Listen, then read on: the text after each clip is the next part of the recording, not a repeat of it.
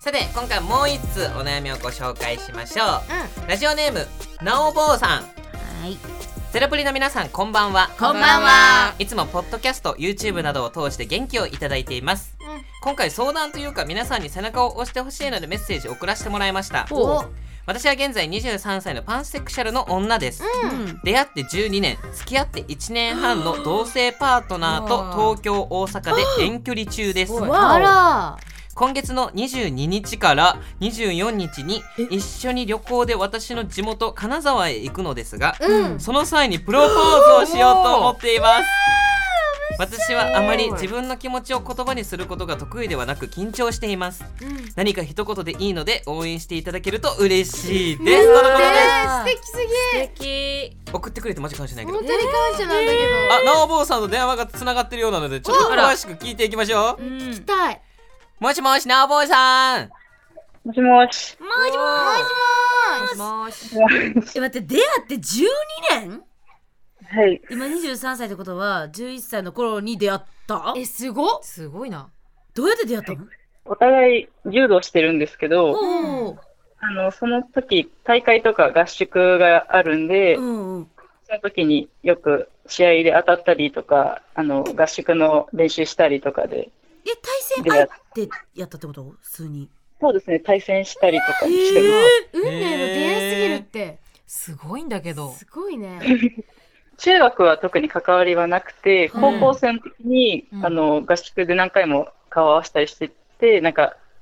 自分からツイッターの DM で、オーマイガーまた今度試合するねっていう感じで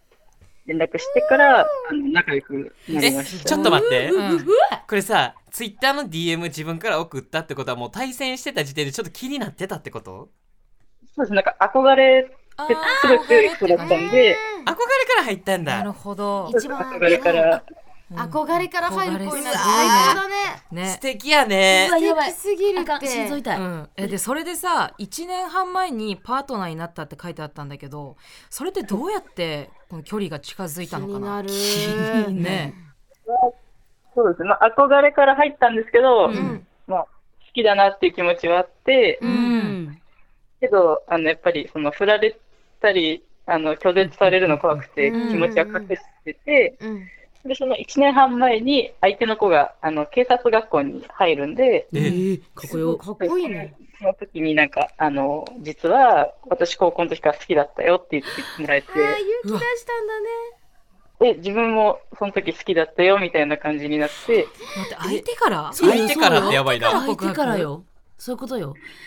好きだったんだって言われたってことでしょ向こうからそうです。おいちょっとおいバジいけやんけねえ最高やバ んジいけの話やんけだって何そ の話11歳は12年だよ出会ってえぐそんなことあんの今は東京と大阪で遠距離ってことだけどどれくらいの頻度で会ってるのまあ、だいたい月に1回、うんううんんまあ、最高2泊3日ぐらいで会っあてます。会えてんだねそうなんだえそれで金沢行くことになったんやっけ旅行でねうんそうですね。普通に高校とか、その友達で遊んでる期間も、うん別に金沢と、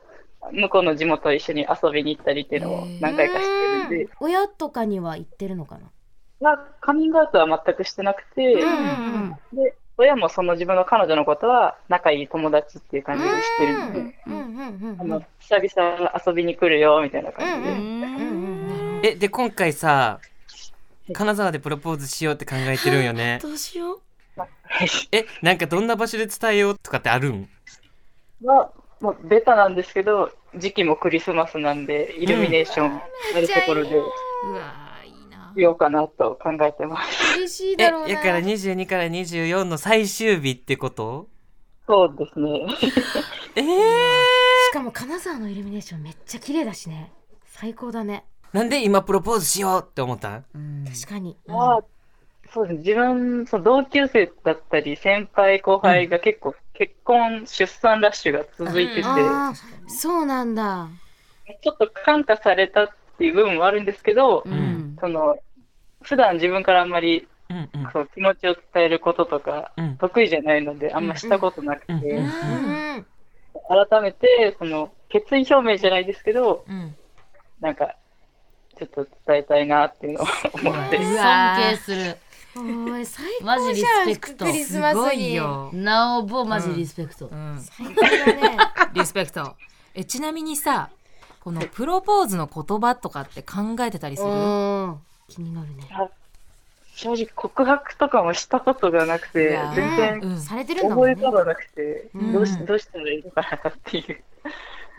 対にほんまにドストレートにやっそぱうだね伝えてほしい、素直なのが一番だよもうこねんなに長い間付き合ってるから、うんもう多分お互いのこと分かってるやろうし、うんでもやっぱりやっぱ言葉にしないと伝わらないですから、そうだねしかももうこれは今後ずっとこう残る言葉やそうだよね生活していく上で、うんうんこの人とこうやって言われたっていうこともこう残る言葉が大事やから、確かそうもう思ってることを素なお直坊にさんねがうねん、そのお相手に伝えたいことまんま伝えたらいいとう、思うんストレートねに一番嬉しいよねそんなのうねんほんまにそうもしよかったら練習してみますもしよかったら練習しますあ、じゃあいいですか。お練習させていただきます練習するえじゃあゼロプリにお願いしていい ですか仕方ないかだってやっぱここで一旦うんこう乗り越えれたら確かにでかいようんでも普通に友達と喋ってる感覚でうんうんシンプルにあのゼロプリンバンってうん思ってることしてプロポーズしたってあ、じゃあ、えっと、あやっぱ緊張してきたどうしよう緊張してきたんだけど待って待って緊張してきたいつも自分のことを好きでいてくれて、本当に、あえっと、えっと、あなたのことが大好きです。これからも一緒にいてください。で、どうですかええジェシカ泣いてるやんジェシカ泣いてるやんもうー、もうこんなん伝わるよ最高だよクリスマスに幸せこういうの弱いねわかる危な爆泣きやうんこれやば いかもいやでもこれ言われたらねそんなん泣い言われたちゃうよ言われたららね嬉しいよね泣いちゃう泣いちゃう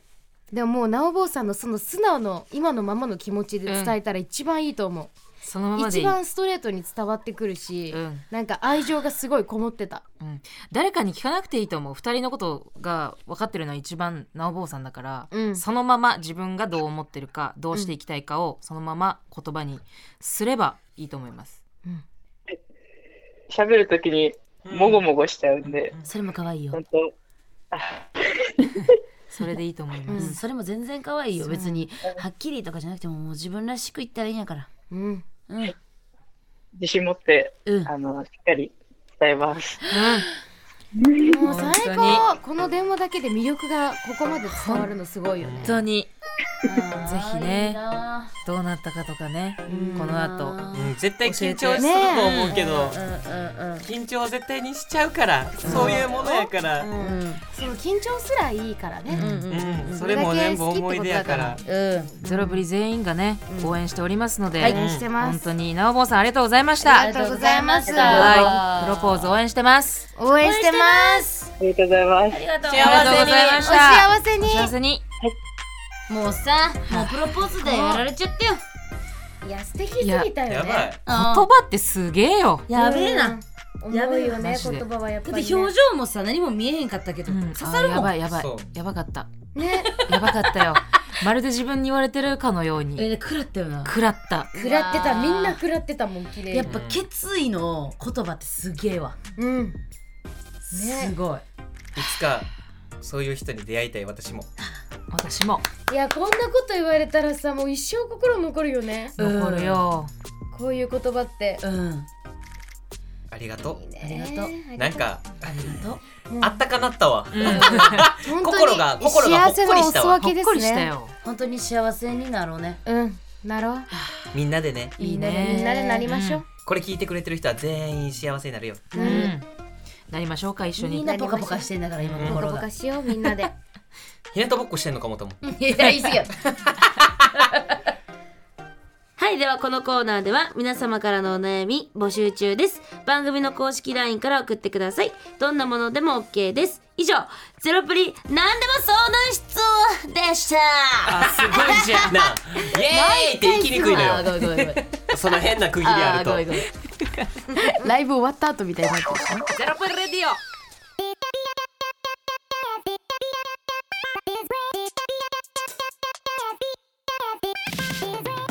ゼロプリラジオ聞くことできるエンディングのお時間です今日の放送どうだったいやもう大爆笑したわなもうみんな面白すぎるもう私もう土佐川が大好きすぎてずっと考えてるもう無理無理あれもうおもろすぎるんだけど想想像しちゃうっなんかて幼少期の子のさめちゃくちゃうんみんな脳全員一緒なんちゃうかってうんわかるわかる同じようなこと考えてるよねみんなね、考えてるもんな、本当にはいこの番組では毎回おしゃべりの中に出たパンチライン題して「ゼロプリパンチラ」を決めていきます今回の「ゼロプリパンチラは」私が放った今日の対戦相手トサカなん だけどですいやおもろすぎるでてしょかトサカっていうのがまずそうおもろい文字が面白いよえね多分この子絶対友達多いで、うん、わかるうんギャグ線高い多いあのだってメッセージ短かったのに面白かったもん、うんその爆笑したもん全然な強くないのにっていうふりもわさかるわかる絶対友達いるタイプやうんな、わかるそれでは皆さんこの番組の感想は「ハッシュタグゼロプリラジオ」でどんどん発信してくださいそして公式 LINE からメッセージを待ってますではまた次回お会いしましょうお相手はモモハートセシルとジェシカとおうちです4人合わせてゼロプリでしたせーのほなまた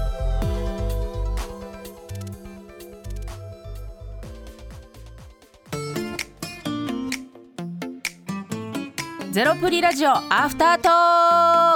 クさて本編を4人で収録して今ブースに一人きりでおります、えーここからは毎週メンバーが一人ずつ登場し自由にトークをするアフタートークです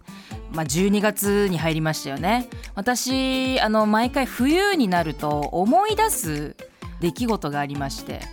まあ、これが私が、まあ、19かな20歳になる前ぐらいの時の話なんですけどあの私福島に住んでて東北なんですねで私運転免許を持っておりましてであの運転をするわけなんですけど、まあ、東北はやっぱり雪が結構降るんですよで私は、まあ、当時ね運転免許を取り立てで、まあ、まだ不慣れだったんですけどいとこのね車を借りていろんなところにちょっと行ってたりとかしてその時に夜家に帰った時にお父さんがちょっとストーブの灯油を買ってきてほしいと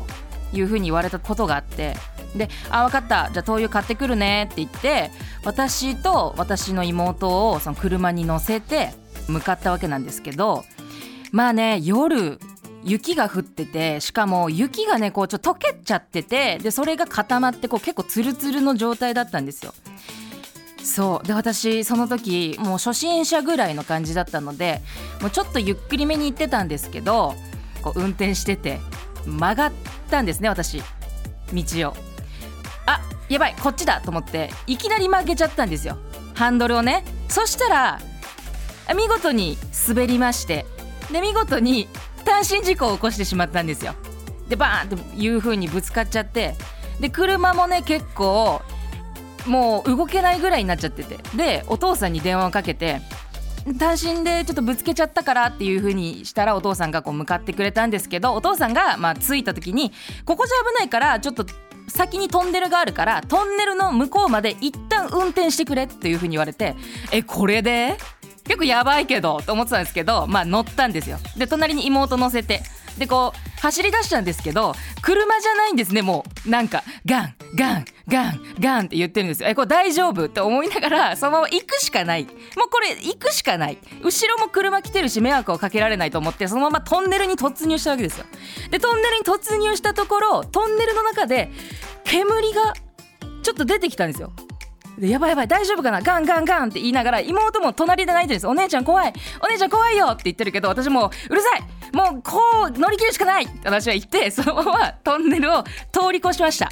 なんとかで通り越したところで車がもうまるであのワンピースのねあの船かのようにここまでなんか乗せたよありがとうぐらいの感じで車がそこで綺麗に止まったんですよでもさすがにトンネルの先だとねあの後ろの車が危ないとだからお父さんとお父さんが押し出したんですよ後ろで車をねそしたら近所の人たちが優しいみんながねこう押してくれてわーって押してくれてで私もうパニックですよ本当に事故ってからずっとパニックなんでであの窓を開けたらあの近所の人があの私の顔を見てあの、まあ、私ハーフなんで私の顔を見て判断したのかわからないですけどああって焦ってたらあの外国人だと思われて「レフトレフトレフトレフトって言われて私は焦りすぎて Yes Yes Yes Yes って言って そのままレフトに曲がりまして事なきを得たんですけれども皆さんあの冬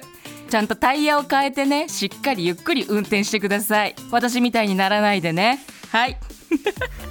気をつけてください以上王子でしたさようなら